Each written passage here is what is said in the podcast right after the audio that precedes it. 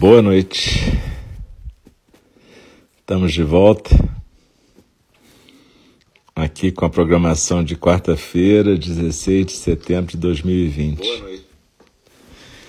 E então, muito obrigado para quem está aqui para nossa fala do Dharma. Esse é o segundo programa de quarta-feira.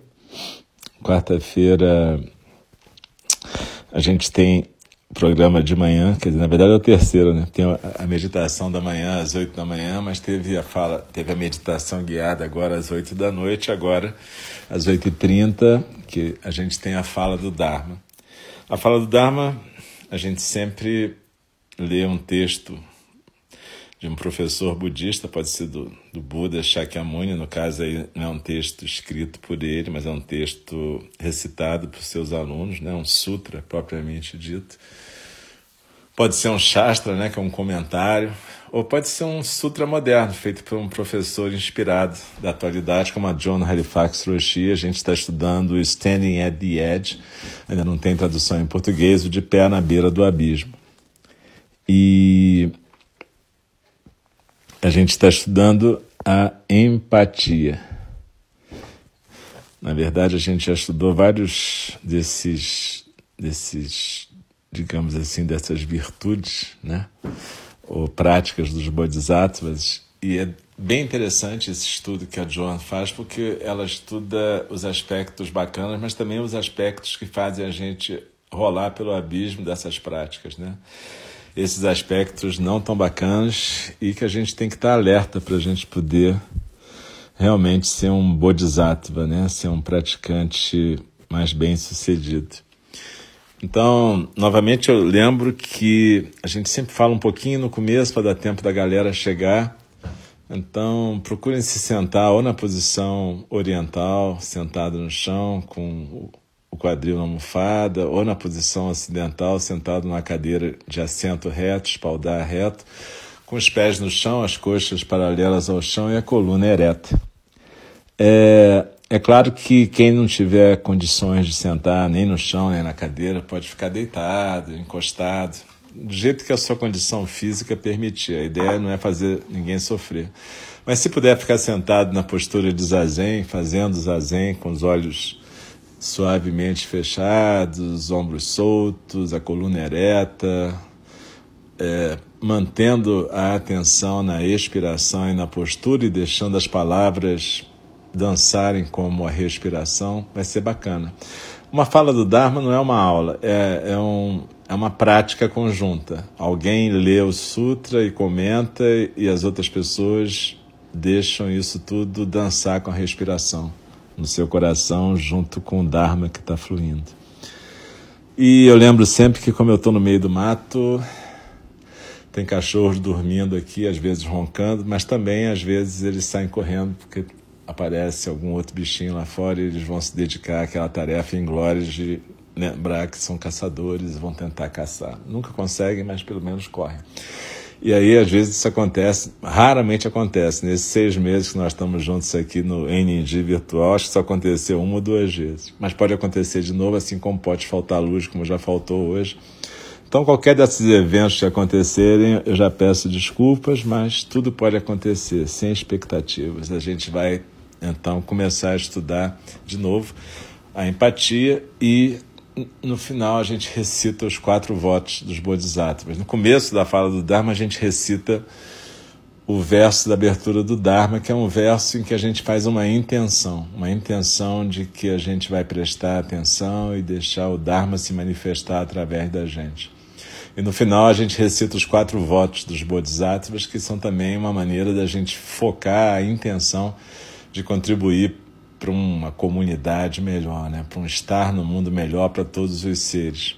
A gente, no primeiro programa de hoje, a gente fez uma meditação de benevolência, um tipo de meta, né?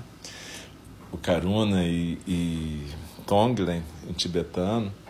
Mas, de qualquer maneira, foi uma meditação em que a gente tentou trabalhar um pouco essas questões de empatia, compaixão isso que a gente está estudando com a Joan aqui. Então, se você não pôde estar tá na meditação, dá uma escutada depois, pode ser no show reel aqui do Mix ou pode ser no SoundCloud, beleza? Quando a gente vai começar a falar do Dharma, eu vou fazer, convidar o sino a soar, e aí a gente coloca as mãos impressas em frente do rosto e recita, todos juntos, todas juntas, os, o verso da abertura do Dharma, depois a gente volta para a postura de Zazen e no final, na hora de recitar os quatro votos, de novo a gente coloca as mãos impressas diante do rosto e todas juntas recitamos juntos. Muito obrigado pela presença. A presença de vocês torna possível essa prática. Então, estamos juntos, né? Vamos lá.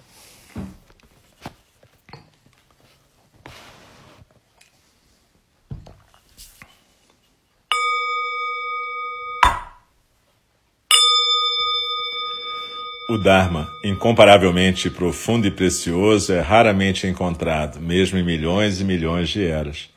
A nós é dado vê-lo, ouvi-lo, recebê-lo e guardá-lo. Oxalá possamos verdadeiramente compreender e praticar o significado das palavras do Tathagata. O Dharma, incomparavelmente profundo e precioso, é raramente encontrado, mesmo milhões e milhões de eras. A nós é dado vê-lo, ouvi-lo, recebê-lo e guardá-lo. Oxalá possamos verdadeiramente compreender e praticar o significado das palavras do Tathagata. O Dharma, incomparavelmente profundo e precioso, é raramente encontrado, mesmo em milhões e milhões de eras. A nós é dado vê-lo, ouvi-lo, recebê-lo e guardá-lo. Oxalá possamos verdadeiramente compreender e praticar o significado das palavras do Tathagata. E continuando aqui a leitura do De Pé na Beira do Abismo, a gente vai para um outro subcapítulo do capítulo da empatia. Subcapítulo 2. Escorregando pela borda da empatia, o transtorno empático. Poderíamos nos perguntar quais seriam as consequências de se tornar aquela pessoa ferida, entre aspas, de que fala Whitman misturando-se com o sofredor através de uma super identificação. Eu não estou falando sobre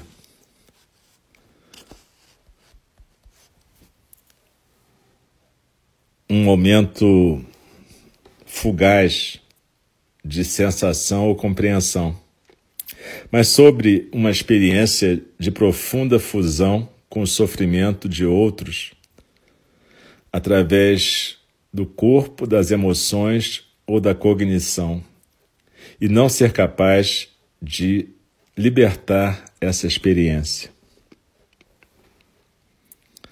Quando nos identificamos excessivamente com alguém que está sofrendo, nossas emoções podem nos empurrar para cairmos mais além da borda, num tipo de transtorno que pode ser o espelho da angústia daquelas pessoas que estamos tentando servir. Se a nossa experiência do sofrimento delas nos for excessiva, conseguir nos ultrapassar a nossa capacidade de resistência, o transtorno empático também pode provocar um embotamento em nós pode fazer com que abandonemos esses outros numa tentativa de nos proteger de sofrer demais, por não estarmos aguentando. Ou pode nos levar a experimentar sintomas de estresse e burnout. Parentes próximos do transtorno empático são o trauma secundário e o trauma vicário. Ambas expressões se referem a um trauma indireto e adquirido que um tipo de profissional de saúde, advogado, um trabalhador humanitário, um, um capelão, podem experimentar quando estão junto, é, amparando o sofrimento de outra pessoa e se tornando saturados desse sofrimento. O trauma secundário pode acontecer subitamente. O trauma vicário acontece cumulativamente. Ambos ocorrem como resultado de uma empatia não regulada. Uma capelã e colega muito próxima a mim, escutou as histórias compartilhadas pelos trabalhadores que estavam prestando socorro e pelos sobreviventes dos ataques de 11 de setembro no World Trade Center. Com privação de sono, no meio da confusão e do caos, capelães, como a minha colega, fizeram o melhor que podiam para servir aos sobreviventes e trabalhadores. A parte mais dura para minha colega foi dar apoio àqueles que estavam encarregados de ficar vasculhando os destroços para achar restos humanos. Traumatizada ao escutar essas histórias dessas pessoas, por anos ela não conseguia tirar as cenas de sofrimento fora da sua mente. Nos anos que se seguiram aos ataques de 11 de setembro, ela contou e recontou histórias como se ela estivesse revivendo os eventos daquele dia terrível e dos dias subsequentes. Os trabalhadores humanitários e as pessoas que trabalham em profissões de saúde ou de serviço social são especialmente é, tendentes a sofrer de transtorno de perturbação empática eles podem começar a manifestar os mesmos sintomas físicos e mentais daqueles que estão servindo. Esse fenômeno não é incomum. O psicólogo clínico Yael Daniele escreveu um artigo de revisão em 1982 sobre as reações emocionais experimentadas por terapeutas que trabalhavam com sobreviventes do Holocausto. Vários terapeutas contaram para ela que frequentemente tinham pesadelos semelhantes àqueles de seus pacientes. Um terapeuta compartilhou que, quando ele viu a tatuagem que identificava o no, no antebraço do seu paciente, ele teve que se afastar rapidamente para ir vomitar. A doutora Daniele é, relatou que vários terapeutas começaram a evitar os seus clientes que eram sobreviventes do Holocausto. E, mesmo quando os encontravam, tinham medo de escutar acerca das suas experiências nos campos de concentração. Eu também escutei sobre esse fenômeno acontecendo de advogados e assistentes sociais que dão apoio a pessoas que sobrevivem à violência doméstica, abuso sexual e desastres naturais. Após o furacão Katrina, um capelão que trabalha associado aqui no Paia viajou para Nova Orleans para trabalhar com sobreviventes do furacão. Quando ele compartilhou suas experiências comigo, ele relatou sentimentos de profundo desgosto sobre o que tinha acontecido com alguns dos homens e mulheres naquele estádio onde eles ficaram abrigados, Superdome. Ansiosamente, ele me disse que se sentia também como se ele mesmo fosse um sobrevivente e que tinha medo de voltar a Nova Orleans alguma vez na vida, já que os horrores que os sobreviventes experimentaram pareceram ter inundado a ele também. Em abril de 2008, três anos após o furacão Katrina, eu visitei o estádio Superdome e me encontrei refletindo sobre essa reação desse capelão, aquilo que tinha acontecido naquele buraco do inferno, onde milhares de pessoas foram encarceradas naquilo que alguns chamaram de abrigo do último recurso. Eu fui parte de um tipo de evento produzido pela escritora Eve Ensler para marcar o décimo aniversário do seu movimento global Dia V para combater a violência contra mulheres e meninas. Mais ou menos 30 mil pessoas foram a esse evento, entre elas vários milhares de pessoas que tinham sido ficado presas nos confins desse estádio, do Superdome, no, depois que tinha passado o furacão Katrina. Durante meu tempo nesse encontro, eu encontrei um, uma quantidade de mulheres que tinham sido sujeitas a ataques sexuais nos cantos desse estádio. Outras tiveram que esvaziar seus intestinos no chão do estádio, já que os toaletes estavam inundados. Muitas foram humilhadas, envergonhadas e ficaram enraivecidas por o que tinham experimentado. E a maioria das mulheres que eu encontrei não tinha voltado para Nova Orleans desde que tinham sido resgatadas do Superdome. Elas tinham se mudado para cidades em outros lugares do país, dos Estados Unidos. Enquanto eu escutava mulher após mulher contar a sua história, eu me tornei mais e mais sensibilizada com aquilo que elas tinham passado.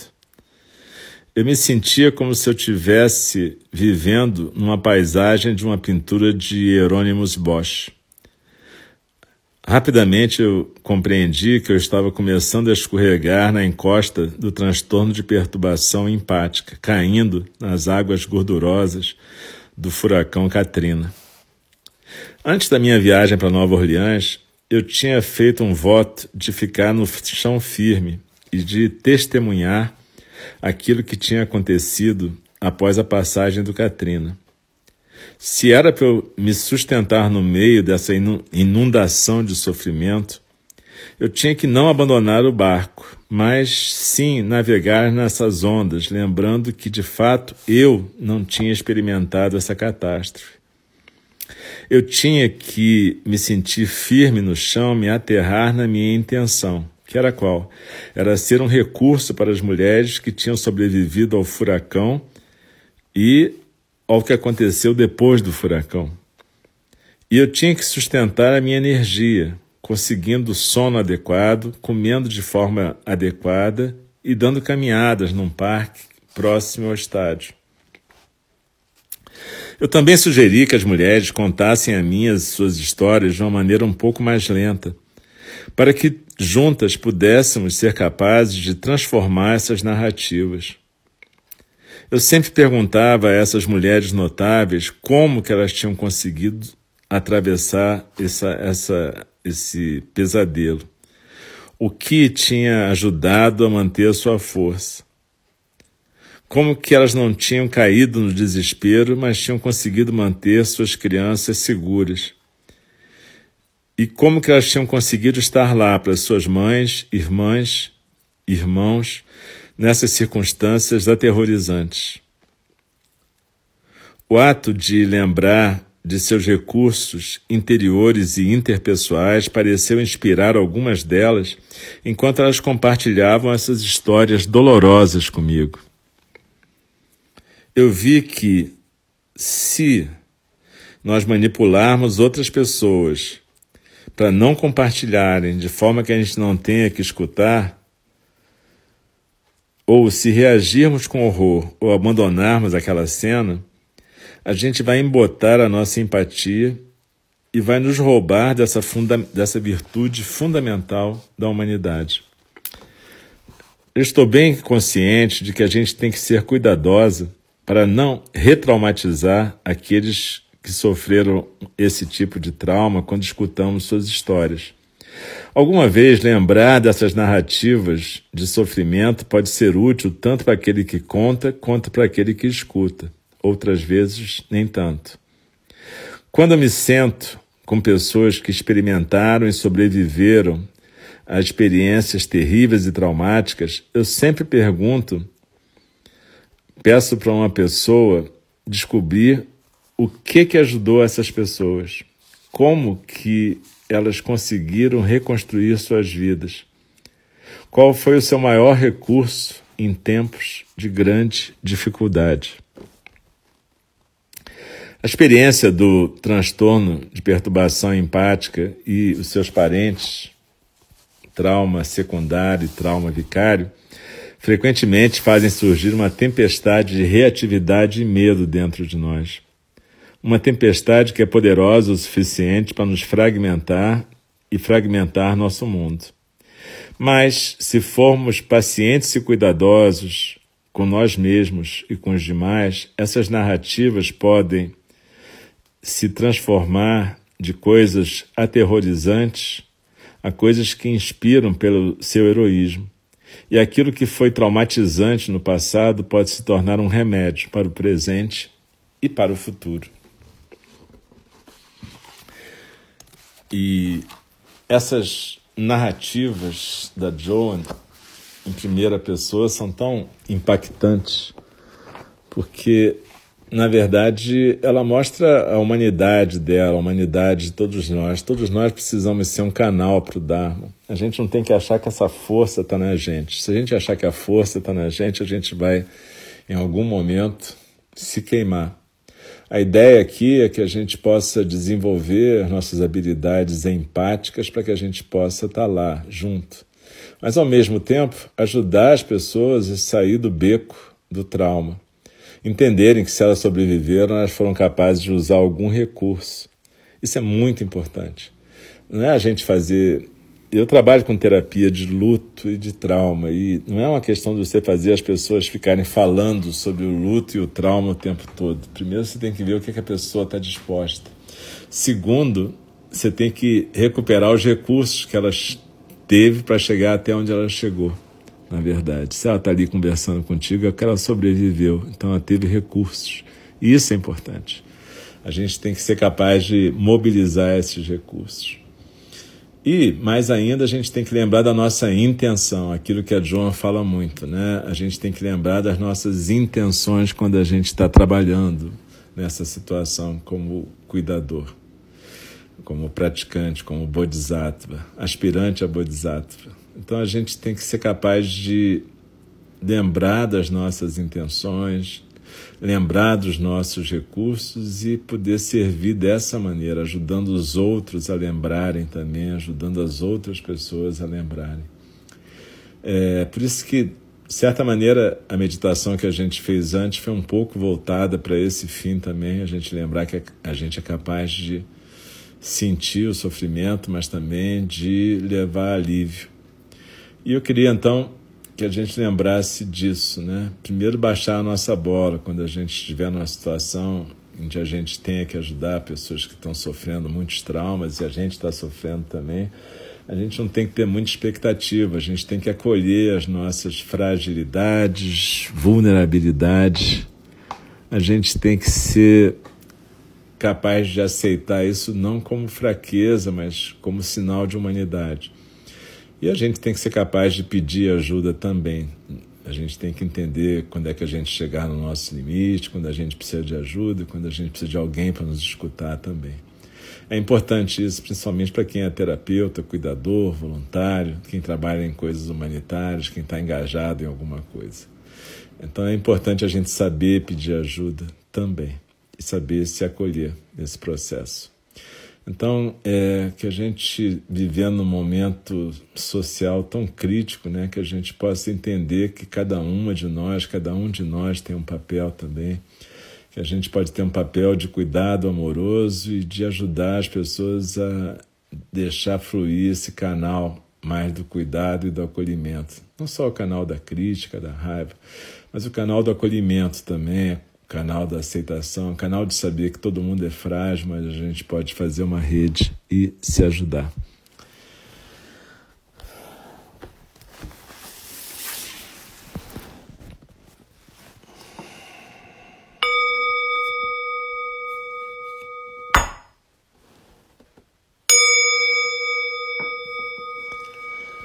As criações são inumeráveis Faço o voto de libertá-las.